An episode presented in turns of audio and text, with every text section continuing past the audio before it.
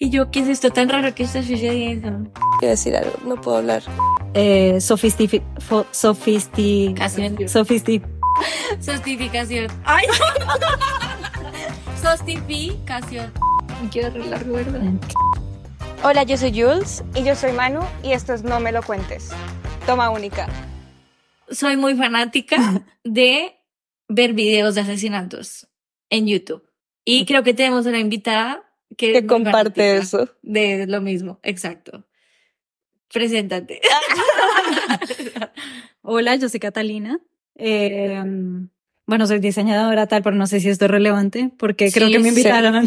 lo que quieras tú contar. Eh, me considero una persona súper morbosa y creo que este es el punto de este episodio, ¿no? Como hablar de, de cómo la, la sociedad es, está obsesionada por ver tabús o por ver cosas que, mm, que rechazamos, pero de cierta forma como que nos atraen y, y bueno, siento que el cine hace mucho esto, ¿no? Entonces, bueno, yo mm, me considero aficionada a estas películas hiperrealistas que, que te generan morbo y que te, mm, te atraen porque te muestran cosas de la sociedad que normalmente como que escondemos por principios o por ética o lo que sea, pero al mismo tiempo te gusta verlas porque es parte de tu, de tu psique, o sea, de tu... Sí, no, y que yo considero que es, o para mí, es tan alejado a mi mundo.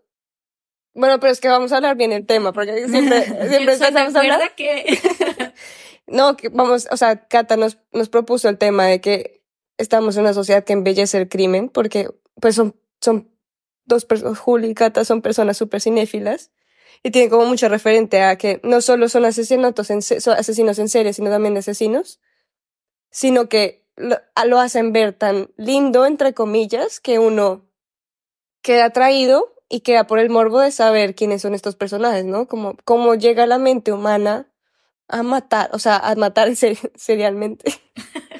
Sí, y como te lo presentan las películas y las series, se vuelve algo muy cool, entre comillas, ¿no? Entonces, Entonces, pues nada, Cata, muy juiciosamente en el tema, nos mandó como tres categorías y en esas tres categorías puso como las películas que ella consideraba que hacían parte de estas categorías, que ya Cata lo va a explicar. Y nosotras agregamos unas cuantas como algunas categorías que creemos que divide muy bien como este, sí, como este debate o este diálogo de por qué igual al ser humano le gusta, porque yo siento que el ser humano es morboso por naturaleza. Sí. O sea, Unos uno- más que otros. unos más que sí. otros, sí. En este caso, nosotras más que Manu. sí. Pero también siento que es porque hay un, hay como un límite que raya en el pensamiento como reflexivo y autocrítico, que siento que hay muchas personas que no tienen. Entonces, si tú simplemente consumes esto y, y lo ves y no te dicen como, es que me avisó. Es que nuestra co-host está gripada, entonces está tomando remedio. por eso mi voz.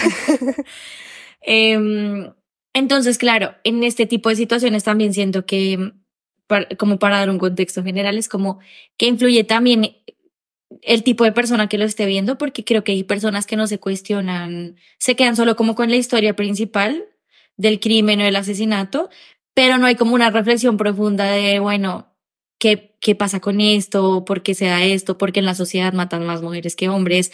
¿Por qué esto está, está tan normalizado? ¿Por qué hay signos de alarma que eh, las instituciones que nos protegen no se dan cuenta?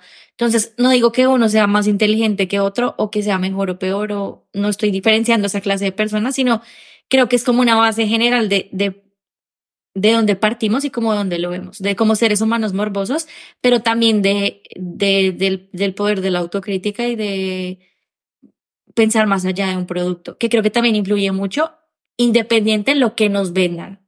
Pero creo que también no es, o sea, el tema no es tanto del receptor, de cómo nosotros recibamos Ujú. la información, sino del emisor. O sea, de cómo mm, se nos comunica el crimen.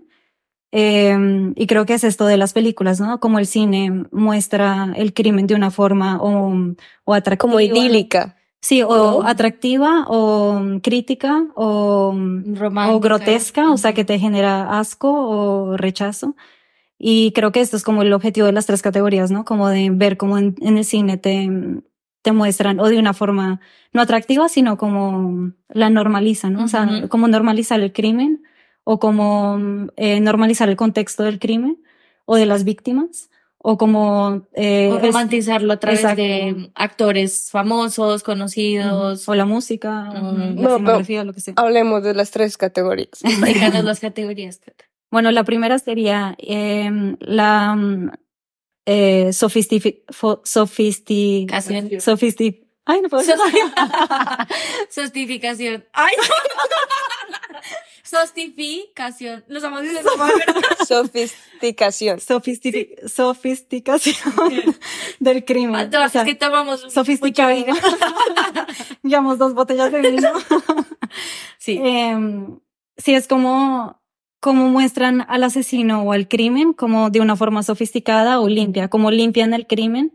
O sea, ya sea porque el contexto no es de noche, sino de día, o sea, como rompen con las reglas de lo que es el terror Ujú. eh, y te lo hacen ver de una forma mm, diferente, pero que lo, lo aceptas más, porque es, o sea, es más limpio, más. No hay que una decisión sea. detrás de la dirección de arte, ¿no?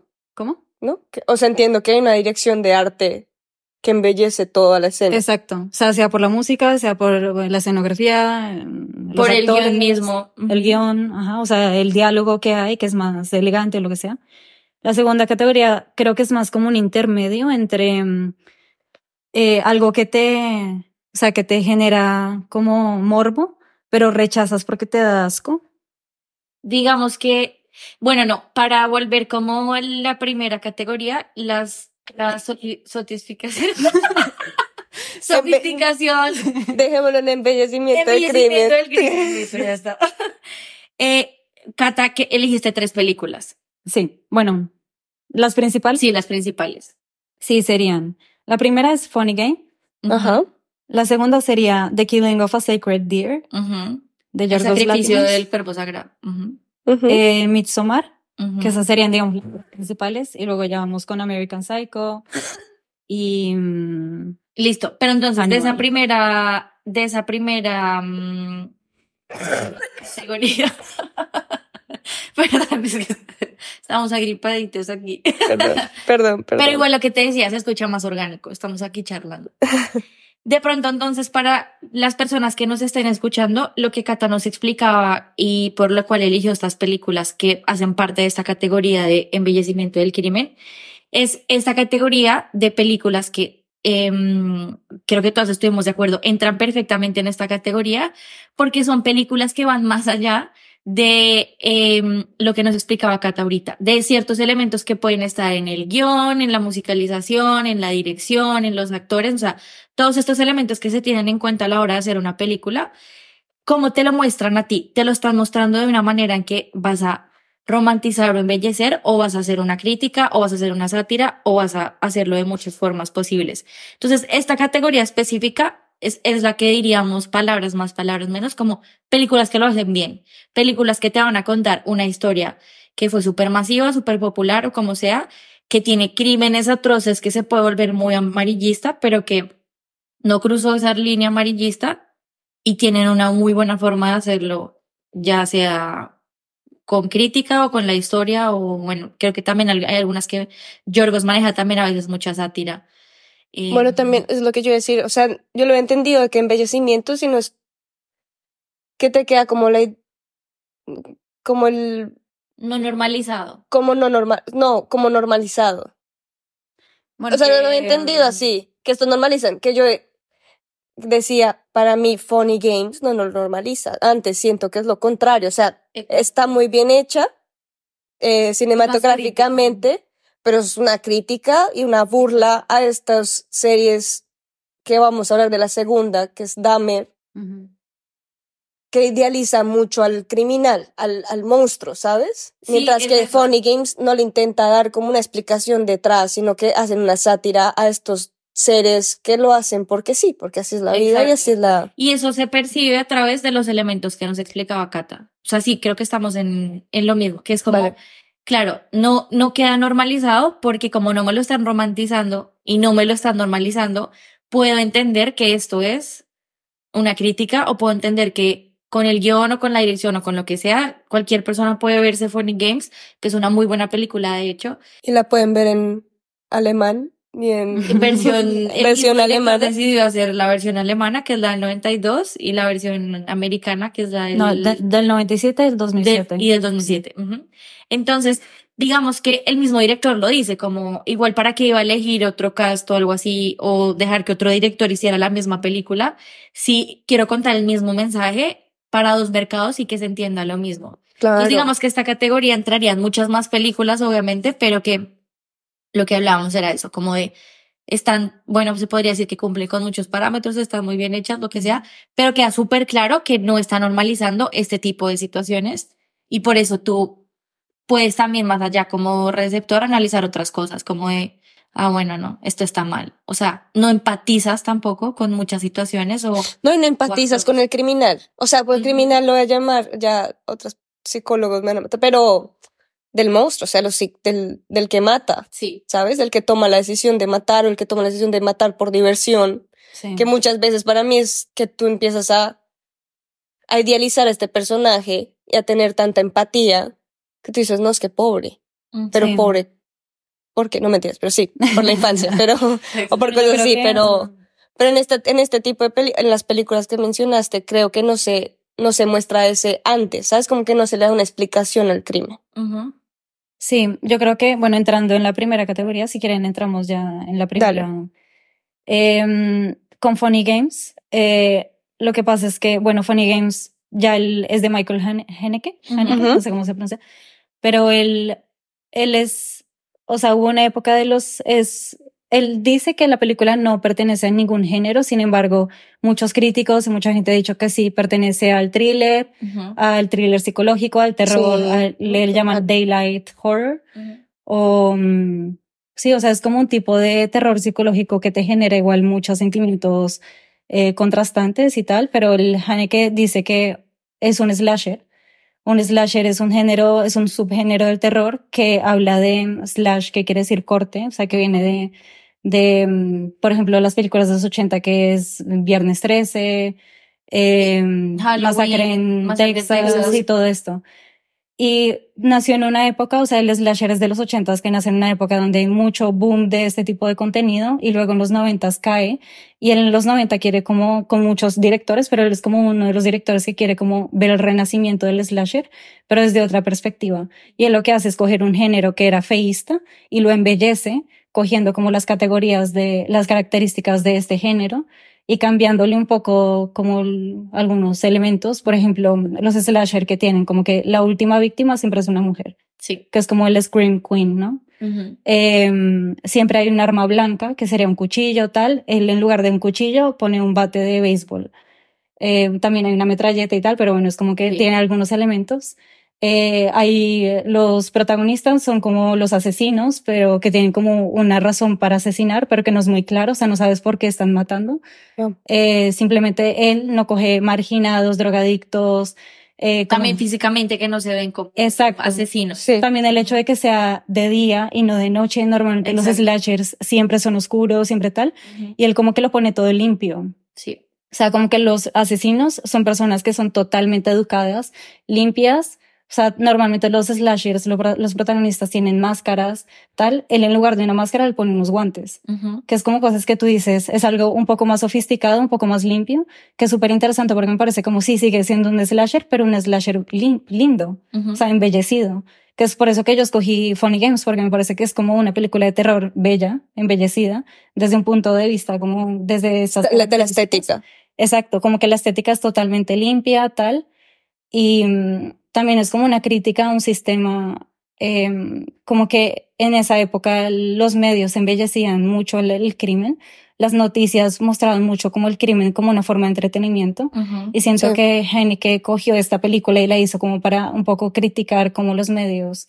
Todo la- Eh, sí, todo lo masivo. Exacto, Ujú. como que cogía las noticias y mostraba el crimen como para entretener, entonces él quería mostrar el crimen, pero como para criticar, ¿no?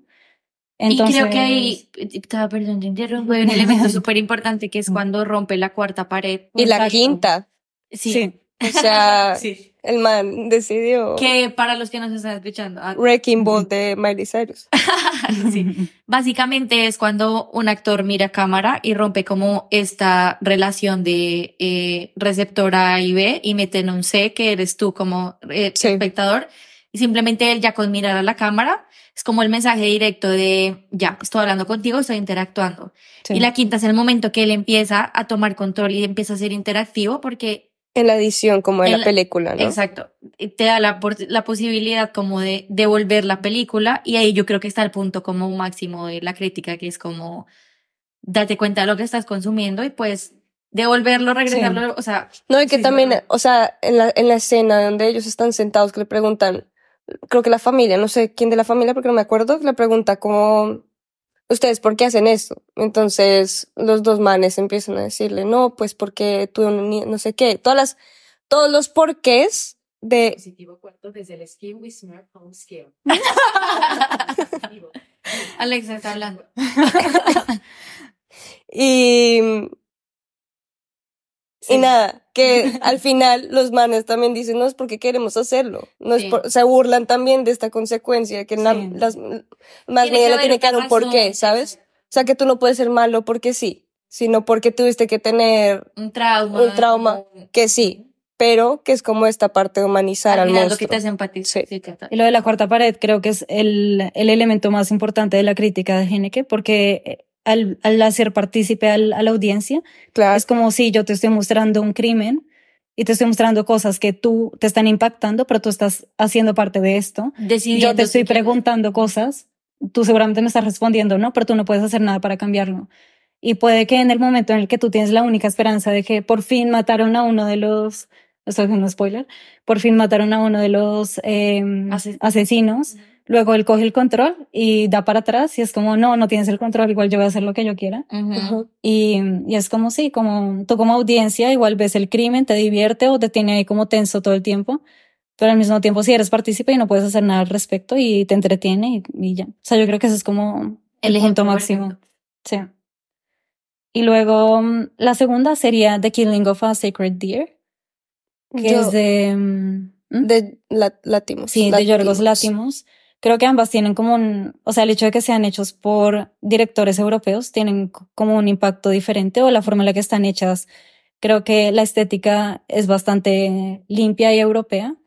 O sea, el hecho de que sea europeo impacta en la forma en la que se, se transmite el mensaje porque nunca te muestran el crimen como tal. O sea, hasta el final sí que muestran una escena muy fuerte y muestran escenas muy fuertes, pero lo que te hace que te perturbe es más los diálogos o cómo se construye la tensión alrededor de, de la... Las emociones, la personificación de. Además que la película es, tiene el cast de la vida. O sea, Sí. es como Es Colin. Farrell, Nicole Kidman, eh, Barry, Barry. Sí, no me acuerdo cómo no se llama. apellido, pero ahorita. del niño, ¿no? Sí, el niño. Sí. Entonces, creo que también esos elementos, yo siento que uno sabe que es que lo logra cuando ves un cast tan famoso y no solo famoso hollywoodense, famoso porque sí, sino porque en verdad son muy buenos actores y no y, y logras desligarte de eso, o sea, más allá de que actúen bien y interpreten a tu personaje bien, tú sueles también empatizar mucho en- eh, inconscientemente con estos personajes que tú ya conoces. Sí. Entonces, claro, cuando tú ves este tipo de historias con actores tan famosos y, y logras como cruzar esa, esa barrera de esto, como de, marica, no, esto está re mal. y no como, ay, empatizar, porque es tu subconsciente, tú eres, tú eres como, no, no voy a empatizar con Nicole Kidman porque es Nicole Kidman, no, sino es algo que pasa dentro de nosotros y no, no somos conscientes de eso. Creo que lo, creo que es un, o sea, como que lo hace muy bien. Para mí eso es como muy, muy decisivo. Pero porque es muy de- crudo, o sea, aunque, es, También. Aunque son estéticas muy cuidadas, todo es muy crudo. O sea, las escenas tanto de Funny Games que son, te, te ponen en tensión, y son muy lentos. Súper O sea, lo que tiene, lo que tiene te da estrés. te limpian, te limpian como este crimen por medio de uno los diálogos, que el lenguaje es 100% sofisticado, Sí. súper elegante, nunca usan groserías, todo es como pidiendo permiso, por favor, tal. O sea, ya el hecho de que sean como educados y sofisticados, como que te rompe un poco y te, te incomoda. O sea, te incomoda a partir del- de, la educación y no de como de lo explícito. Claro, porque tú de- esperas ver que siempre sale, tú esperas ver como el sensacionalismo de, de, de alguien no educado. O sea, tú no puedes pensar en la sociedad, pero esto es muy clasista, de que alguien educado, pues bueno, con American Psycho creo que se rompió esto, ¿no? Un poco, pero que no pasó, pero con alguien educado haga este tipo de cosas, ¿no? Sí. O sea, lo que pasa, por ejemplo, en The Killing of a Sacred Deer es que, o sea, siento que se construye mucho la atención a partir de una manipulación, de una fe, de una venganza, pero es como muy mm, lento y se va construyendo eh, como una relación entre personas. O sea, son como una historia simple con personajes muy complejos, ¿no? Y como que se, mm, se va construyendo como un... Y como que entiendes por qué las personas, como que lo, no es gratuito lo, las decisiones o los diálogos. Empiezas como a entender que claro, eso es súper difícil porque cuando tienes una película de dos horas, es súper difícil tú también identificar como, o a veces percibir un desarrollo de personaje, lo que tú dices, por eso es tan importante la perspectiva del director y también los diálogos, porque es lo Sí. que al final le da como esa construcción al personaje de saber cómo no es matar por matar, ¿sabes? Y que a la vez no, eh, no, permi- no me permita empatizar. O sea, siento que es súper ganado. Bueno, pero Killing of a Sacred Deer sale, sale un poco del género de asesino serial a una mal práctica, pues lo que entendí. Yo, la, la verdad, la primera vez que vi esa película no la es entendí muy es bien. súper compleja. Es una Sí, venganza, no. es una Me tocó vérmela las dos veces Sí, porque sí. me gusta mu- mu- mucho Yorgos, pero Mm.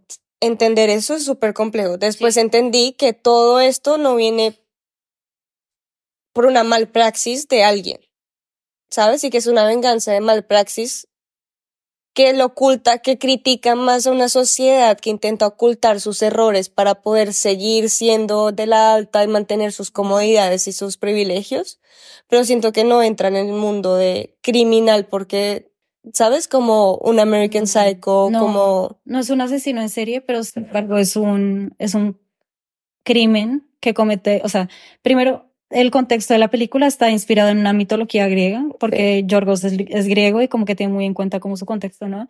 Y es una mitología que habla de, de un rey que mató al cordero de una diosa y la diosa lo obliga a sacrificar a su hija para poder como seguir su vida. Y la película es de lo mismo, como que es una manipulación excesiva que mm, el protagonista empieza a ver que su familia se está enfermando y se está muriendo lentamente y hasta que no sacrifique a un integrante de su familia, pues la tortura no va a parar. Entonces es como un poco mm, eh, cómo se embellece este, esta manipulación y este crimen a partir de una estética súper, súper limpia. Ujú. La escenografía es como escenarios totalmente corrientes, como de un señor que trabaja en un hospital, que pertenece a una familia como de clase alta. La casa. ujú. Sí, pero creo que la forma en la que se embellece el crimen en esta película en específico es por eh, el manejo de la cámara. O sea que, por ejemplo, la cámara siempre tiene ángulos súper grandes, no sé cómo se llama, cuando no es... genéricos. Abiertos. Sí, como que el personaje siempre se ve pequeño o se ve de espaldas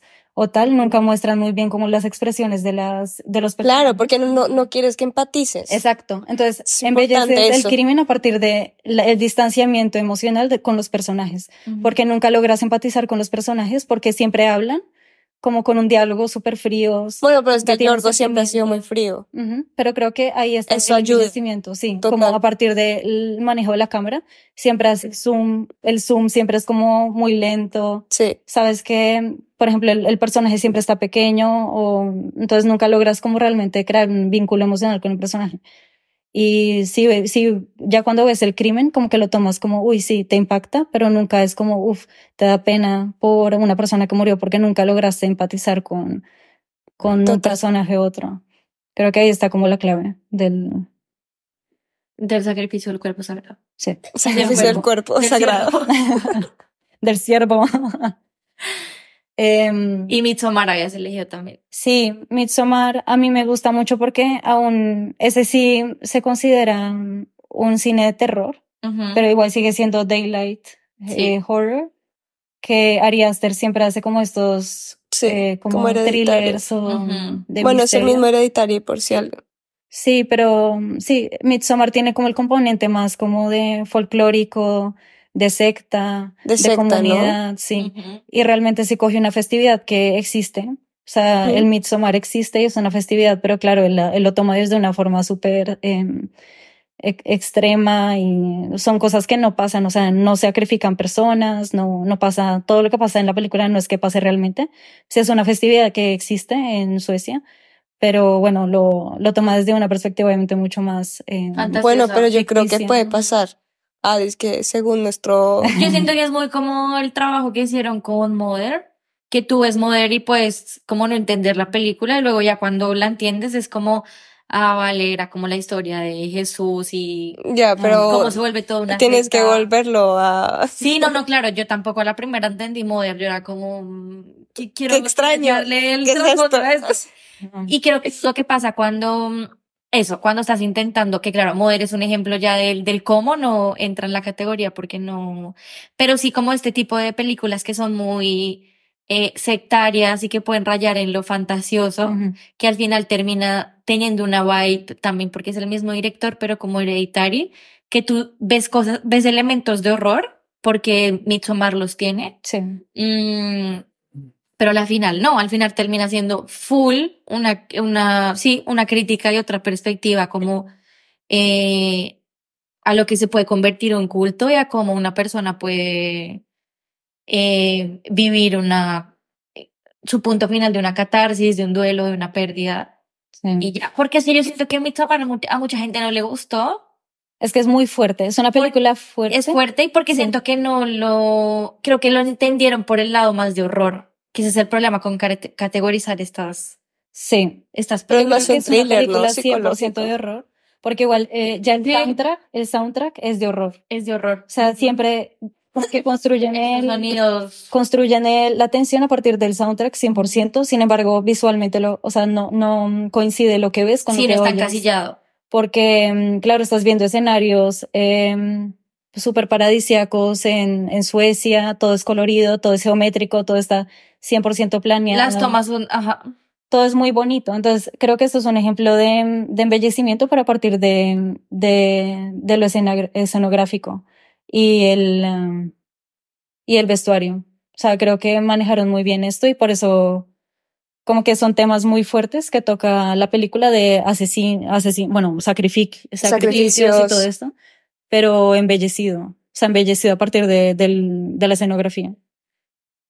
Y en esta categoría, la que nosotras incluimos, em, adicional a estas tres, fue Elephant, porque, em, bueno, lo, estábamos hablando también con Kata, y es que Elephant es una de esas películas que, eh, especialmente para mí, em, representa como un poco ¿Pero es esta categoría o la última? No, para mí entraba ¿Es en esta? esta categoría, sí, porque es, de- o sea, es una película que coge una historia súper masiva y popular, que sí es full true crime, La masacre de que es la Colombia. masacre de, mm, ¿De Colombia? sí. Y es de estos dos, todo el mundo la conoce, todo el mundo ha escuchado hablar de esa peli, de estos dos chicos que de repente compran un, arsen- un arsenal de metralletas, se van y matan a casi 100 personas, matan a un montón de personas En su colegio. en su colegio. Entonces, siento que también esta es otra, esta es otro, para mí entra en esa categoría porque es una, es coger una de estas historias supermasivas de, de True Crime, que se han hecho también muchas versiones y se ha contado de muchas maneras, em, en las que eso, intentas tú meterte como en la mente del asesinato, el por qué, eh, claramente no empatizas 100% con ellos, pero se toma de, esta forma amarillista y, y morbosa per se.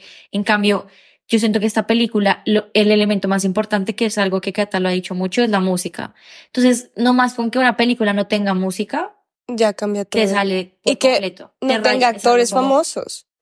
Porque los actores Sí. de esta película, el director es- era súper consciente de que cualquier cosa que iba a hacer puede rayar el amarillismo. Y lo que hizo fue con- ir a un colegio Ujú. a buscar a, a personas que se fuera mucho más normal y menos romantizable al actor Exacto. famoso, a Nicole Kidman, a este Gossip Girl que termina siendo, ¿sabes? Entonces, que está muy cool. Exacto. Entonces, a mí esta película particularmente me, me hizo caer en cuenta un amigo con, que, con el que hablé de todo este tema.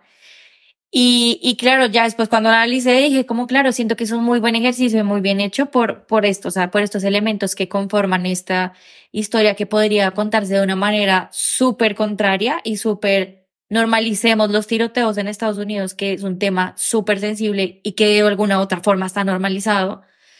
Em, y me gusta también la forma en la que el director y a través del guion cuenta la historia. ¿Sabes? Es también como, para mí el elemento más importante es la música, pero también eh, siento que el guion, súper, súper poderoso, y el man coge la cámara y graba en general. A mí lo No que me gustó, eso iba a decir, lo que me gustó de, de esta película especialmente fue que es la misma, el mismo momento, Sí. grabado desde diferentes perspectivas. perspectivas. Y lo que más me gustó, que creo que para mí en el cine tiene mucho, mucho poder, es el plano secuencia. Ujú. O sea, que es un plano secuencia que te que va construyendo mucha tensión y que todo el tiempo estás como "Uf, cuando va a pasar algo y hasta el último, los últimos minutos es que pasa el tiroteo, pero toda la, toda la película te está como mostrando el mismo momento desde Desde- diferentes perspectivas, o sea, desde la cocina, desde Ujú. las estudiantes que se van al baño, desde, no sé, Y eso es muy de la importante, biblioteca. Porque no es de Sí. perspectivas desde el personaje, o sea, no es perspectiva de la chica. Siento que no, o sea, yo lo sentí como que fue perspectiva que tuviste ahora. Es perspectiva desde el lugar en el que estabas. O sea, Sí. como que tú grabaste en un lugar, pero tú no grabaste un personaje siguiendo la historia del personaje, ¿sabes? O sea, como que en ningún momento nos contaron la historia de ninguno de las personas que estaba ahí. Nos contaron la historia desde el lugar en donde se estaba, donde se, donde pasó es- e- ese momento. Y también la escena eh, homosexual que hay entre ellos, que me parece que es muy... Sí, es- o sea, es como tan sencilla y es tan simple y es tan... que no era porque ellos fueran homosexuales, sino porque ellos sabían que iban a morir en ese tiroteo. Era como, pues ya, vamos a experimentarlo acá, ¿sabes? Entonces siento que no sé, que, a ver, una escena sexual independiente sea con mujeres y hombres también puede tener este componente de cosificación, solo sexualidad y siento que este cero lo tiene, ¿sabes? Como que tú entiendes muy bien y atas muy bien los cabos y no me y siento que a veces hay escenas de sexo en, en, en este tipo de géneros, especialmente los de horror, que son muy explícitas o que se van solo a este tema de sexo y ya, sexo burdo porque hace parte del género. Entonces, que también puedas hacer una escena de sexo súper sencilla en la ducha de dos hombres y que no se vea así, que tú sigas en la atención, también me parece que tiene full que ver con, bueno, con el director, pero también con estos elementos pequeños como el casting y como que después estaba googleando bien como toda la biografía del man y claro, pues el man es psicólogo, el man ha hecho un montón de películas super pros, pero específicamente es alguien que tiene como esta perspectiva muy bien construida de hasta dónde voy a cruzar este límite para contar una historia de esta magnitud que fue, marica, un montón de familias que perdieron sus hijos, van a ver. Y profesores y todo Claro, eso. o sea, me parece súper, súper Sí. ganadora. Y que el, el, no sé si fue el actor, a uno de los actores, o al director que le preguntaron que, que si no se sentía, se sentía culpable, que si no pensaba de que este tipo de películas, hacer este tipo de series, ayudaba a que se Inspirar a otros. otras cosas. Entonces él decía, no, porque como siento que se está contando todo esto, es más la, el, el- los medios de comunicación que a- le dan tanto bombardeo Ujú. en televisión que hace que una persona que se siente aislada de la sociedad vaya a hacer este tipo de, de cosas para que por fin sean alguien. Y esto es porque como es como lo toman los, los medios de televisión, ¿no?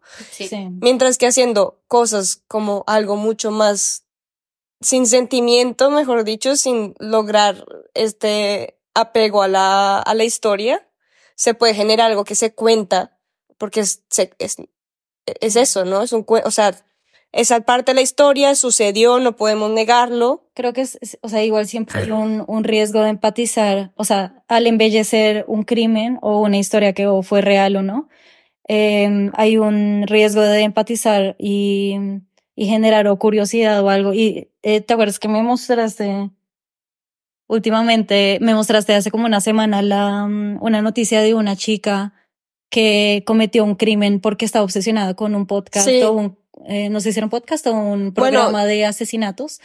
Y de tanto ver eh, este programa le generó curiosidad matar y mató porque eh, como que... ¿Cómo no sé, de tanto normalizamos eso? Sí, de tanto ver, de tanto ver estos programas y creo que ahora hay un boom, o en los últimos años ha habido como un boom de películas y series y todo esto de asesinos en serie que han despertado. A mí me da miedo que despierten curiosidad en el público de que, Total. ¿sabes? Porque hay, o sea, hay, hay una cosa que es generar memoria histórica de cosas que hayan pasado Exactamente. educar a la sociedad de que sí es, es crimen y, y pasa y tal. Pero otra cosa es ya embellecerlo y Volverlo una y moda. volverlo una moda y normalizarlo eh, hasta tal punto que la gente quiera Disfrazarse.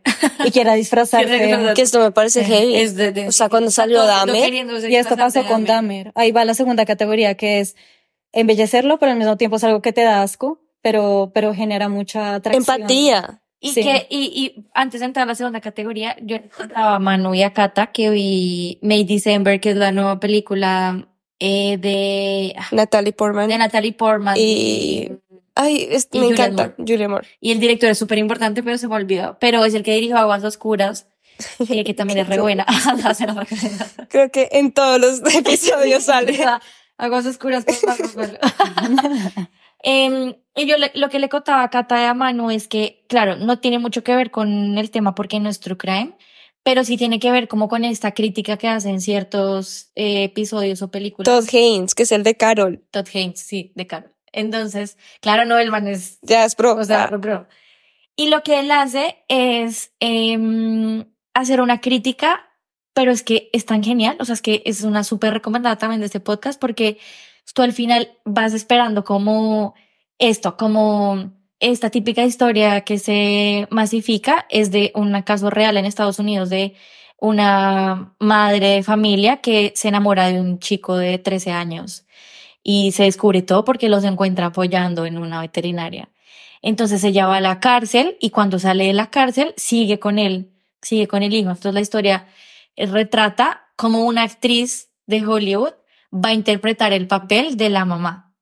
Entonces es, o sea, es increíble y siento que cumple exactamente lo mismo a pesar de no ser true crime, como en estas películas que están haciendo una crítica muy directa, pero que a la vez es como típico el capítulo de Black Mirror eh, de la última temporada, Sí. que literal es de lo que estamos hablando. Es como de, se está popularizando tanto estos true crimes que hasta dónde vas a rayar con, sí, a cruzar este límite de mm, voy a contar esta historia y cómo lo voy a contar y se va a volver. Sí. Y este capítulo también de Black Mirror, que creo que es súper, no me acuerdo si es el segundo. O el primero, es como uno de los el- primeros sí. de la última temporada. No sé cuál. Eh, sigan hablando, yo busco. Listo, de la sexta.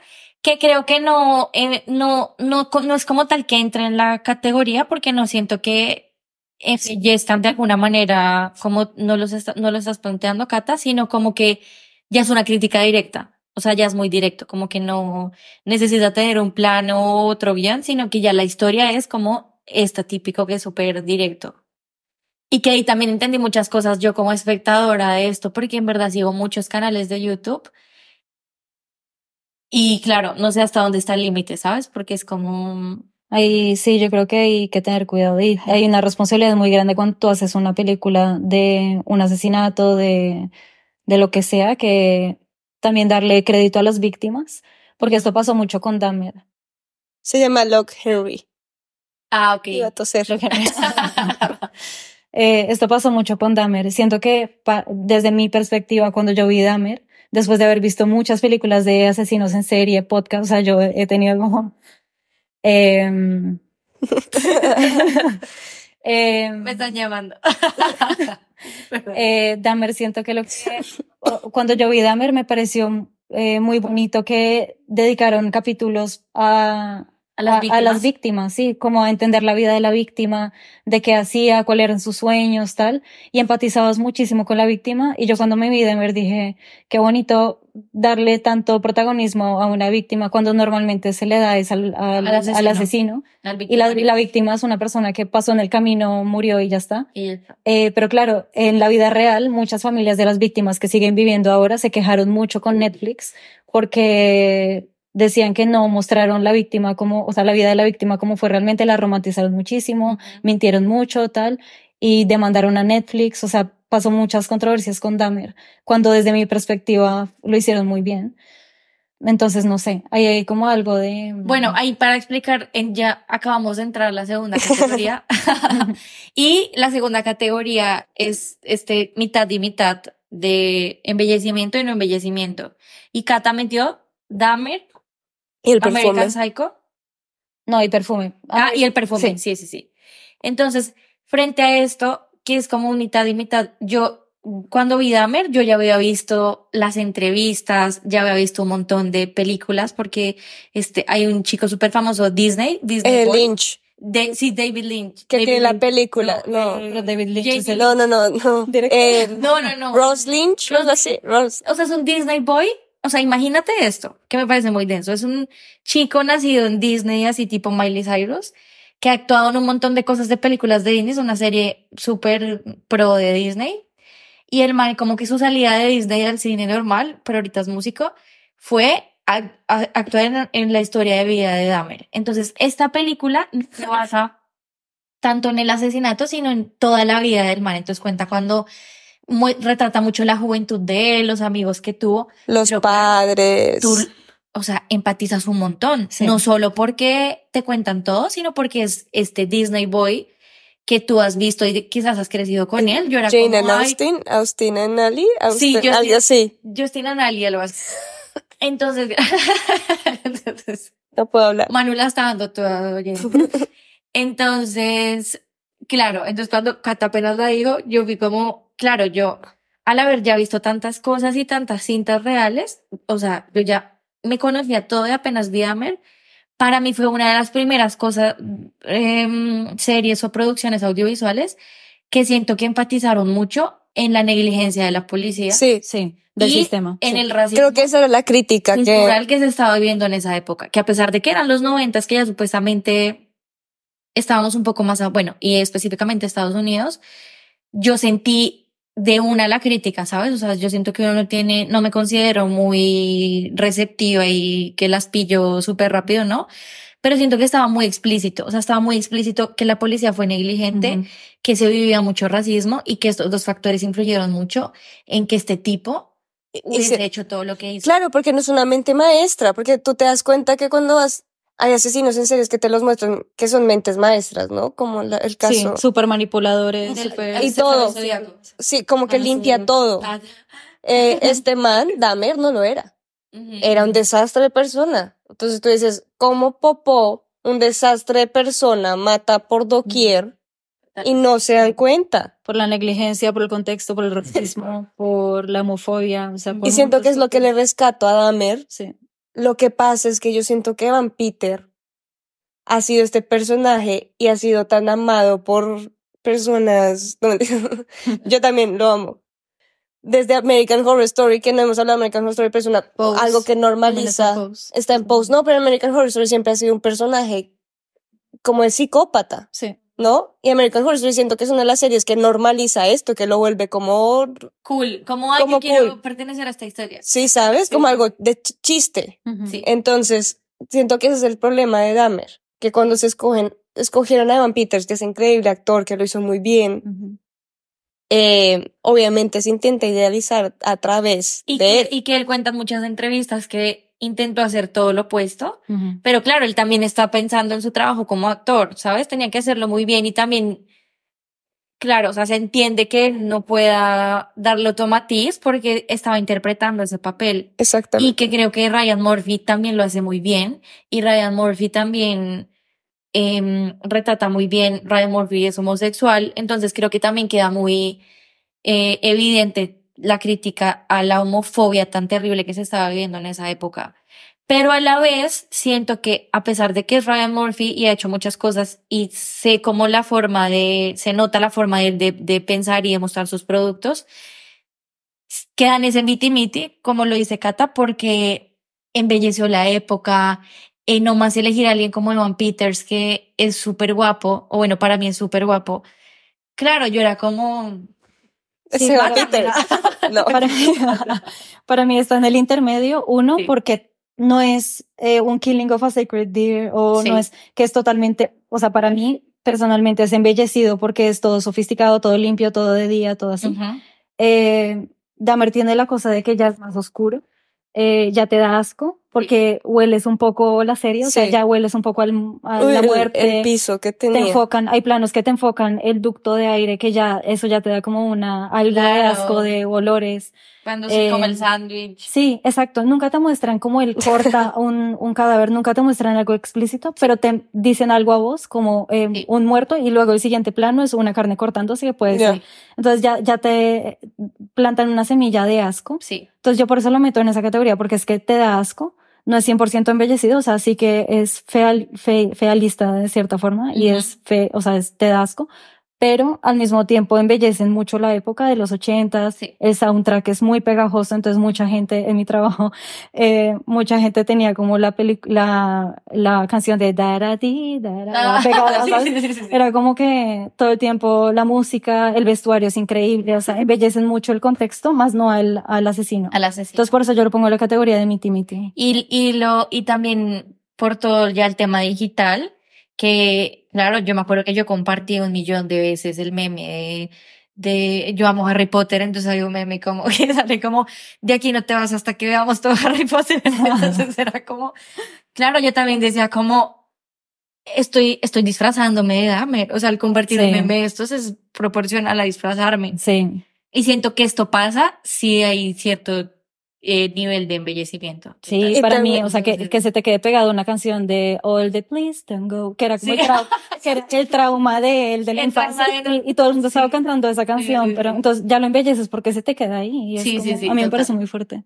A decir algo, no puedo hablar. Eh, no, que también siento que es- estamos diferenciando, o sea, las tres películas que dijimos en la anterior categoría son películas que yo categoricé como, entre comillas, cinearte, no le llegan a muchas personas. Ujú.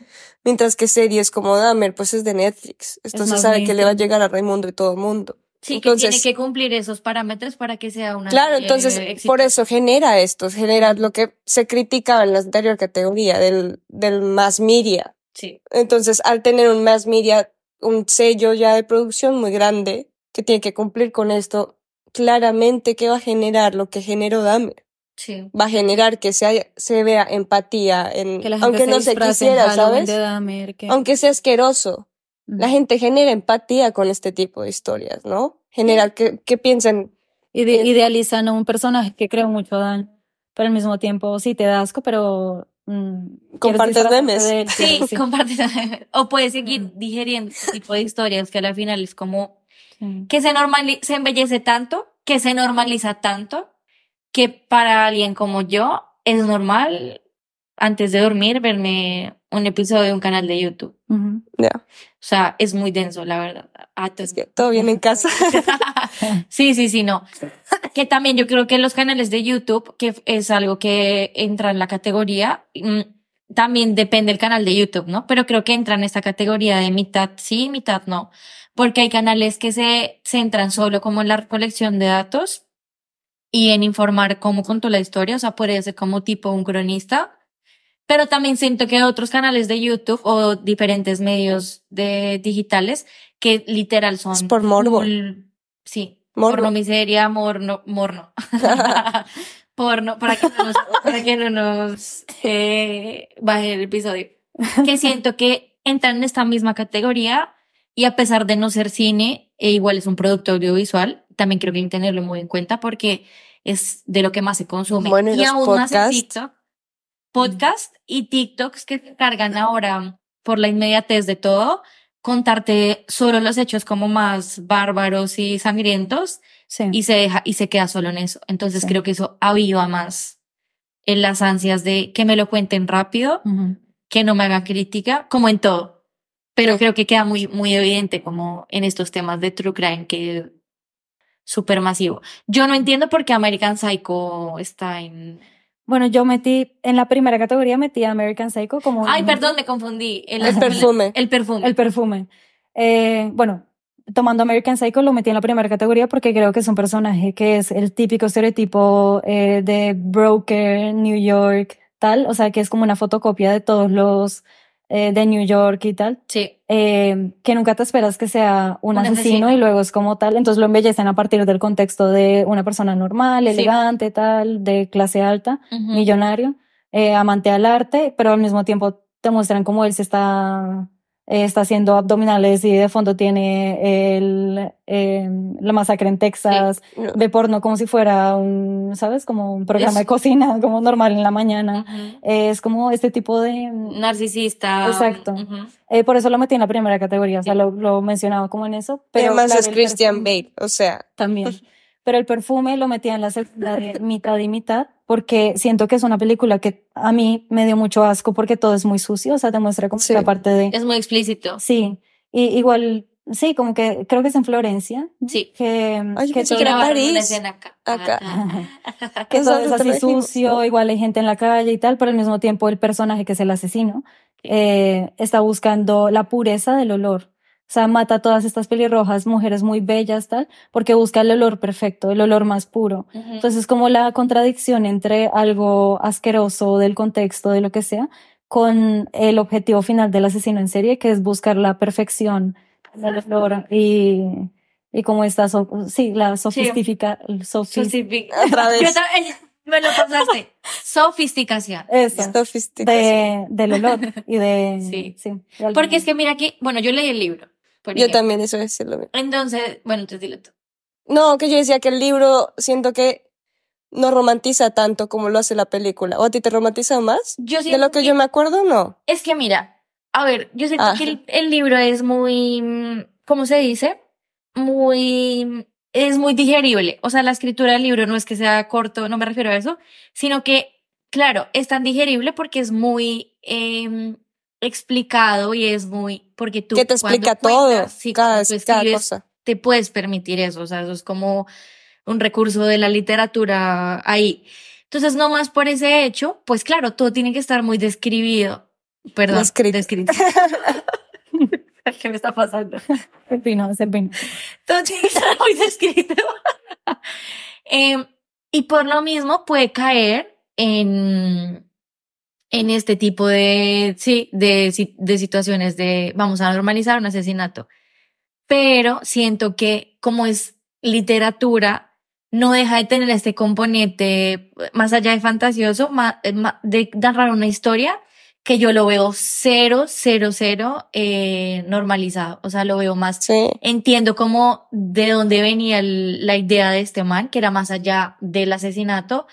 No empatizas porque el man nació en una pescadería horrible de París, sino, lo estoy resumiendo horrible, perdón, sino es más como en la búsqueda de un fin, todo lo que vas a hacer, pero a la vez lo engloban un montón de situaciones y problemáticas de la sociedad inmensas, o sea, Sí. ¿sabes? Era como todo lo que se estaba viendo en esa época, el papel de la mujer, eh, el papel de él como hombre, eh, trabajando en estas cosas que son, sí, feas de por sí, porque lo- el olor a pescado lo describe muy bien.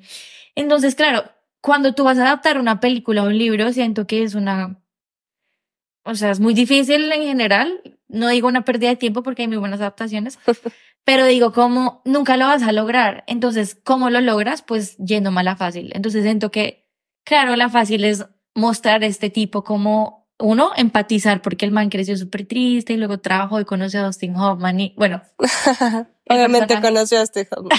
sí, no, y luego volvió actor. Em, y este actor no era tan conocido, por ejemplo, y yo siento que el man lo hace muy bien. Entonces, estoy en esa dualidad de que yo siento que el libro no, siento que la película sí, pero luego lo uno, los dos y digo como, bueno. ¿Qué hago no. con esto? sí, sí, sí. Es más hacia no que hacia sí. Yo creo que es Exacto. más hacia la tercera categoría de. Pero así claro, por eso Sí, está en el medio. de- sí. Sí, bueno, sí.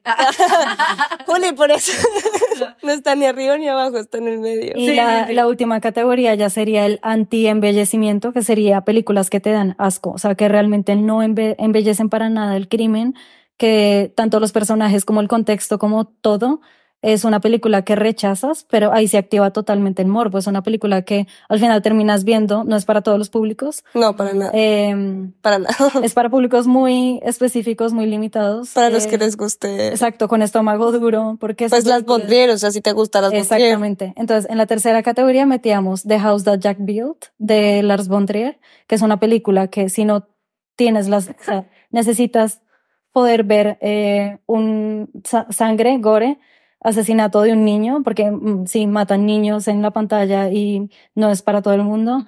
Eh, ven cuerpos destrozados en una nevera, o sea, este tipo de cosas que es como el anti-embellecimiento, porque sí, te da asco, eh, es una película que huele a sangre, a crimen, a sociedad, a lo que sea.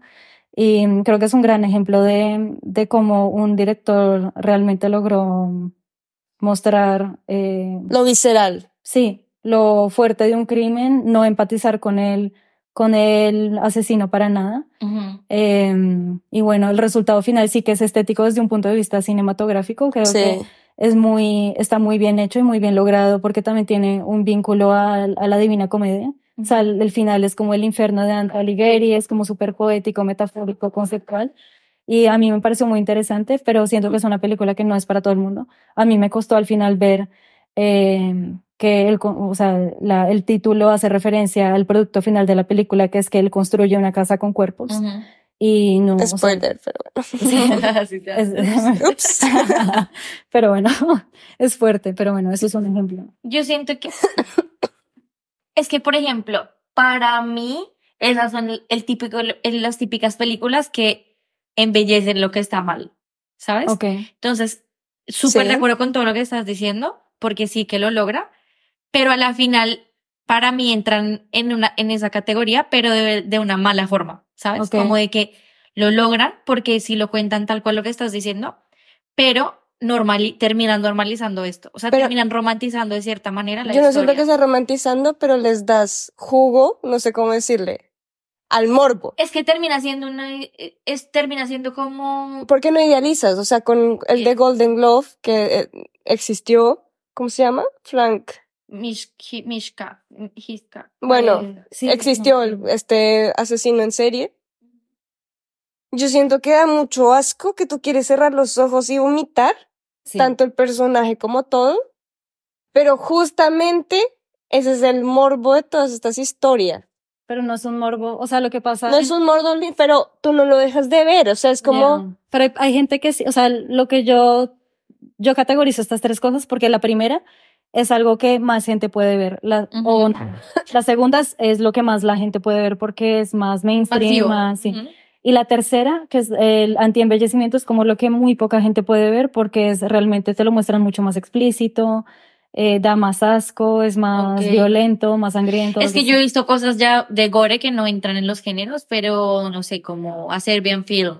Ah, que yo bueno. digo como, eso sí que es muy denso. O Salo. The eh. Salo. Salo, Salo. Eso no lo he visto. Salo y lo- no, los 120 días de Salo. 120 días de Sodom. Sí. Es otra. Sí, No, esa, no. esa es muy fuerte. Esa O es- I saw the devil, que también es súper, súper... Esa es Densa. O Raw. Bueno, estos son películas. Pero que para mí yo digo que son pelis que, mm, bueno, sí, son eso, ya está, cumplen con la regla del género y se quedan ahí.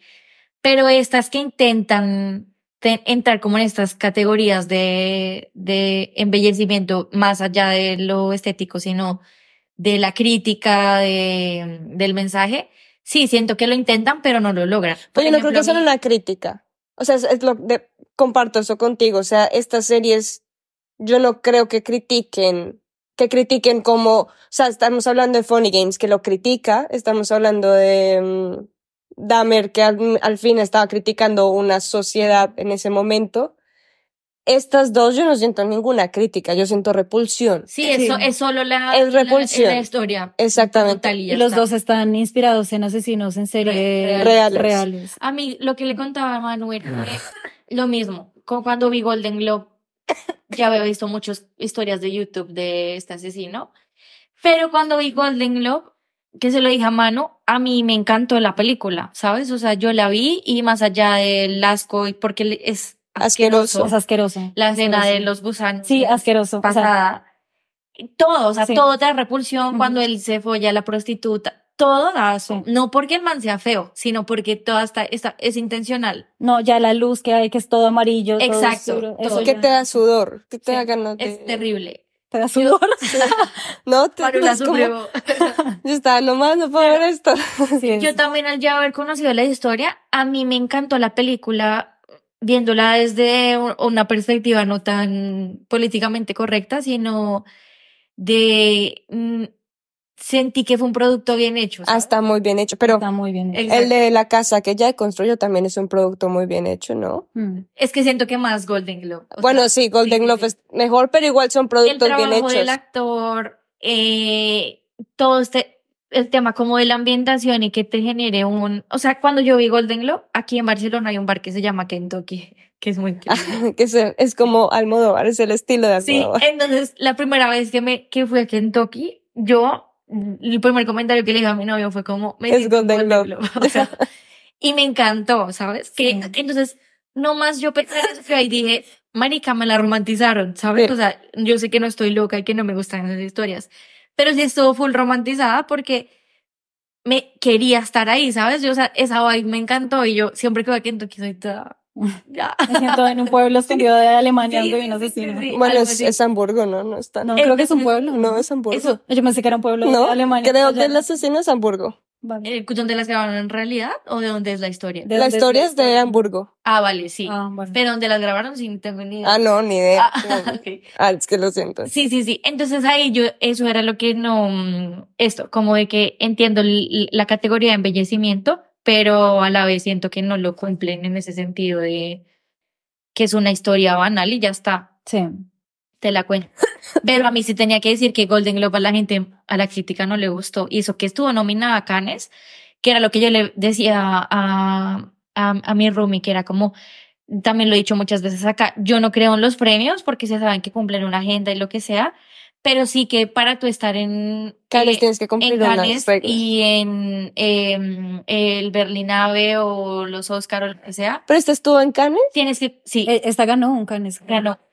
Eh, la película tiene que cumplir cierto, Pensé que solo había Eh, ganado el de Berlín. no, tiene, tiene que cumplir ciertos eh, Estándares. estándares. Entonces, Sí. no más para mí que haya sido, yo era como, bueno, entonces la crítica porque le está dando tan duro, que entiendo que fue ya más un tema de lo que tú nos explicas, pero, mm, pero sí a la gente no le gustó. Pero generalmente Mm. las Von Trier y este tipo de películas son, o sea, son nominadas, pero termina siendo como un caos. Sí, Yo creo que yo tengo una teoría que entre más embellecido sea el crimen, controversial es sí, la película. O sea, eh, entre más la categoría uno estés, ¿no? Eh, Sí. Más controversial vas a ser porque más normalizas algo que está rechazado por la sociedad. ujú. En cambio, entre más entre la mitad estés, que muestres un poco de, asco y un es poco más de, digerible para los Exacto. medios. es menos controversial. Ahí él muriendo. Ya terminamos esto. Hay alguien muriendo aquí en nuestro lado. Em, pero sí, esto de también hay un montón de podcasts que hablan. A mí, yo puedo recomendar uno que me gusta mucho, que escuché durante mucho tiempo porque tiene mil episodios y de tantos episodios que hay, eh, asusta la cantidad de ¿Cómo asesinos se en serie que hay. Es de un colombiano, se llama Serialmente. ¡Ay, obvio! me Serialmente, súper recomendado. A mí me gusta porque analiza la vida, la infancia, contexto, todo de los asesinos en serie. Sí. Entonces te hace no empatizar, sino entender eh, psicológicamente por qué una persona llegó a lo que llegó. Como tipo Mindhunter. Sí, Que siento que es una serie normalita, digerible, pero no se queda en embellecer al criminal, sino que te explica el por qué, sin, sin decir contextos. A pesar de que esta persona sufrió un Uf, abuso. pero acá yo tengo, o sea, yo entiendo, entiendo que es como esta serie, o sea, entiendo la necesidad de saber el por qué, pero para mí el problema de humanizar tanto a estos seres sí, es verdad que se es, humaniza. es un problema, o sea, para mí siento que es el problema principal, o sea, más nada de intentar humanizar, de darles el porqué a algo, es como, jo.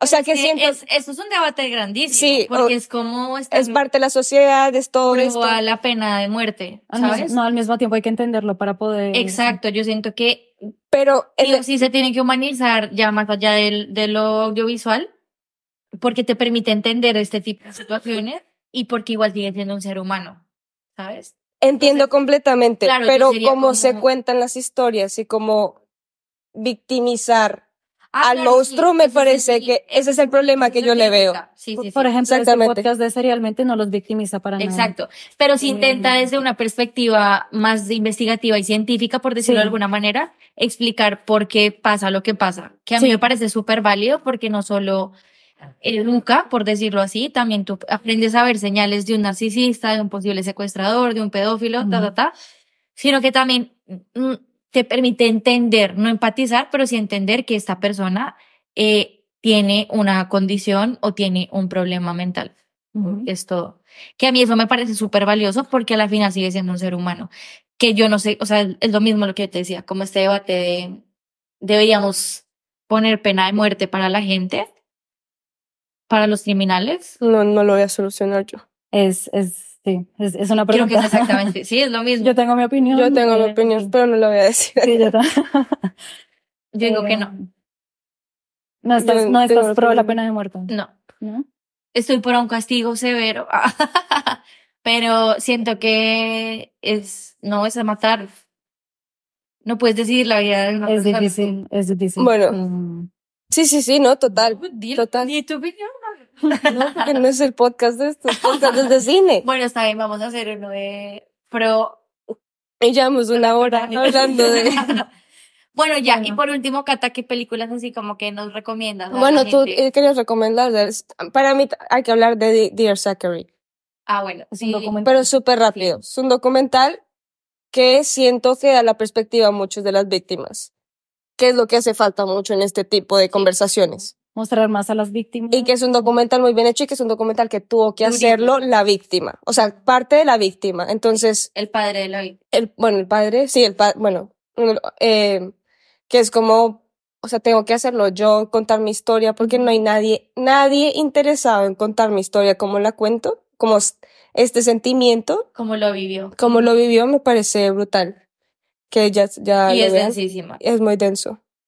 Y, y otras Ajá. películas. Bueno, les puedo recomendar de asesinos o de crimen o algo así, que, bueno, en cualquier categoría que lo quieran poner, eso ya es relativo. Ujú. Está eh, Secret Window, que está... Ah, ¿la de Johnny Depp? Johnny Depp. Uy, Esa me parece interesante. bizcochito. Sí. está joven, Ese es. Luego está Zodiac, que lo mencionaste. Ah, Zodiac. Jake Gyllenhaal. Sí. Bizcochito Yo número amo, es, es de mis actores favoritos, lo amo. Es lo más. Y eh, tipo Nightcrawler. Nightcrawler es otra que Nightcrawler O sea. es una que recomiendo muchísimo. Eh, luego Summer of Sam, Un- Summer of Sam, que habla también, es más, eh, mencionan al asesino, pero hablan mucho del contexto de, de la gente viviendo cuando había un asesino en Nueva York. O sea, es muy interesante por eso, porque muestran la sociedad cuando hay un asesino en serie. Em, The Bones Collector, Mr. Brooks. Ah, sí, yo sé cuál es, es buenísima. Em, y a ver que se me venga otra en mente. Una serie. Serie Mindhunter. Patria. Ah, Patria. Bueno, sí es la historia de ETA, que también Ah, tiene que ETA, ser verdad, como parte criminal. Sí.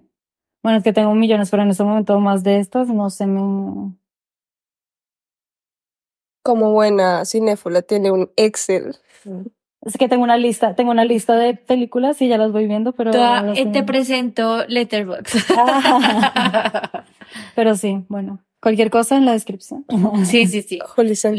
Me encargo de... Ya esas descripciones están quedando re largas. Pero lo haré. Y pues nada, Cata, muchas gracias. Muchas gracias, Gracias por compartir tu conocimiento con nosotras. Gracias a ustedes. Y esperamos que cada uno sea responsable de lo que consume. Fin. Ujú.